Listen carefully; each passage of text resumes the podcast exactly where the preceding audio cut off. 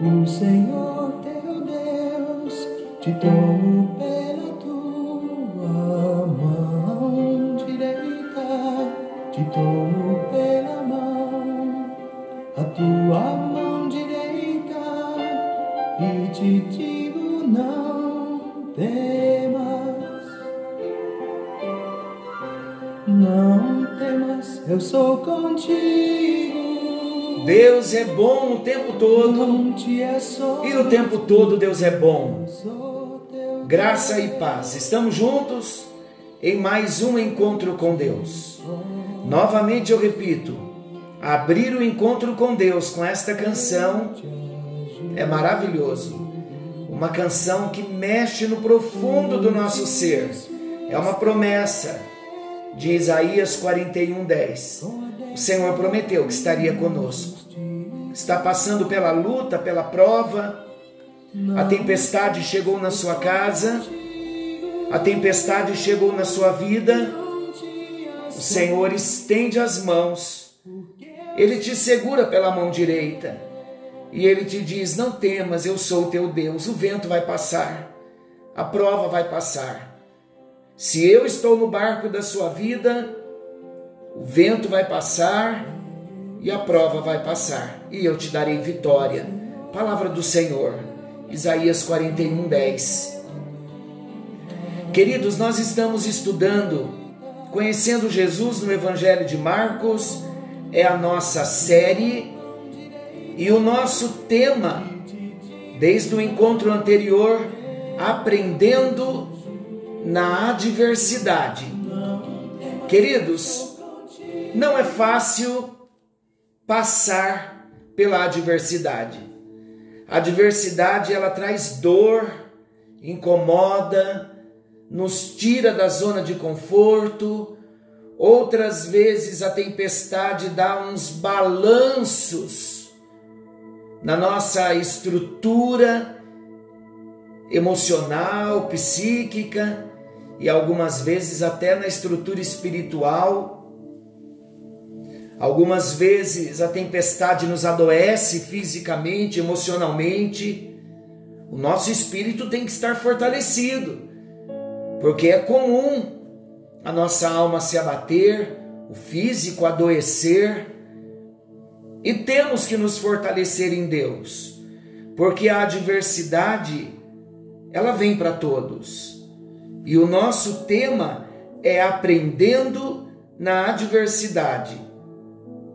Marcos 4, 35 ao 41. Aquele episódio em que Jesus está dormindo no barco e a tempestade vem e os discípulos desesperados pensando que iriam morrer. E eu acredito o seguinte: foi uma tempestade terrível, porque tudo o que um pescador não tem é medo de morrer. E os discípulos estavam apavorados, lembrando que eles eram pescadores.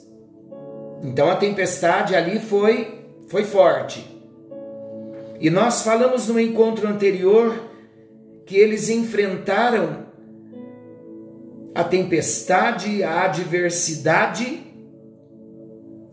estando debaixo de um desafio de Jesus, de um convite de Jesus para passarem para o outro lado, para se movimentarem.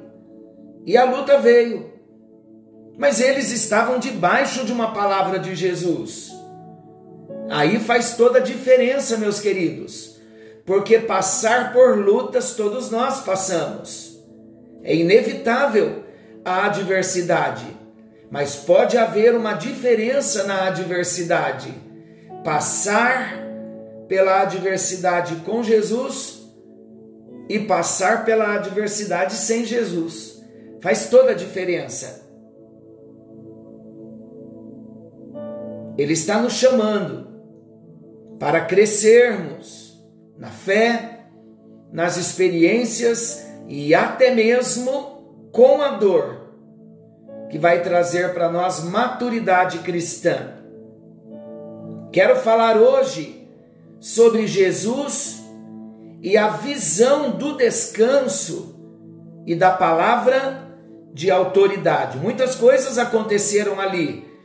enquanto o vento soprava, enquanto entrava água no barco, enquanto a tempestade assolava o barco em que Jesus dormia e os discípulos estavam apavorados, ali nós vemos a visão do descanso de Jesus,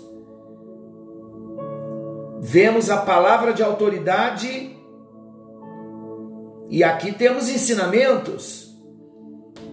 Em meio à crise em alto mar, quando o único quadro que os discípulos conseguiam ver era o quadro da destruição e da morte.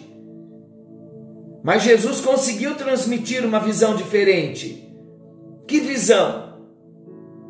Dois ensinamentos Jesus pôde transmitir aos seus discípulos com a autoridade,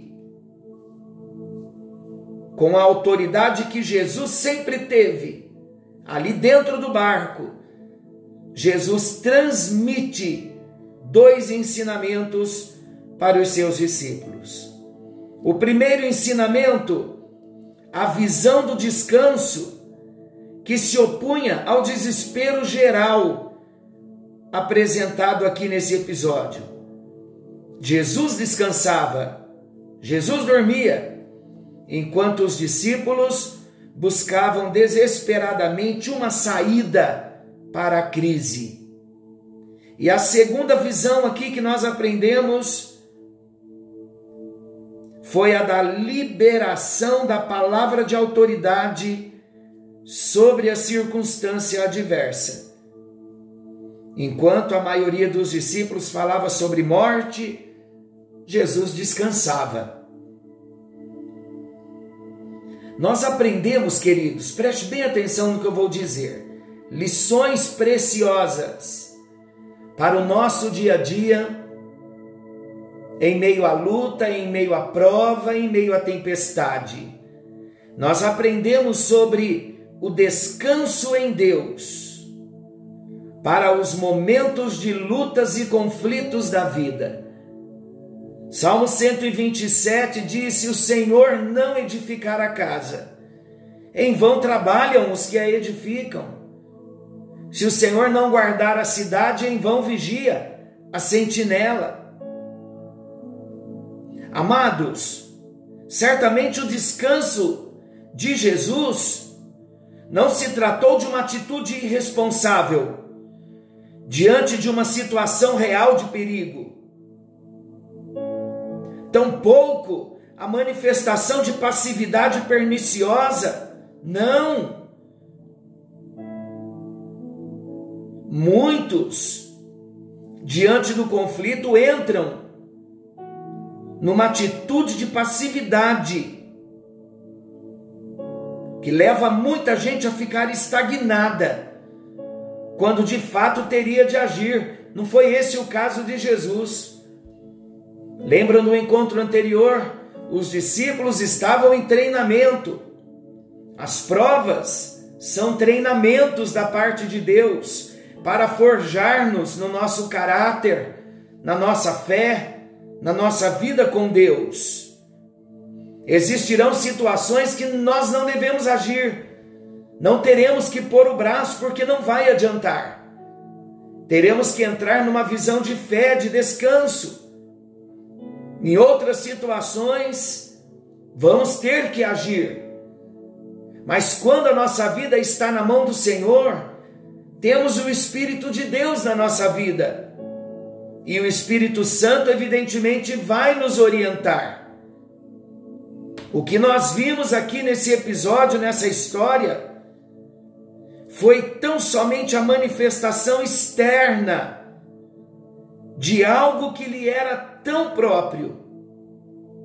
A confiança de Jesus em Deus para todas as horas firmado nessa convicção, é que Jesus pôde também se levantar e com firmeza repreender os ventos e repreender o mar revolto.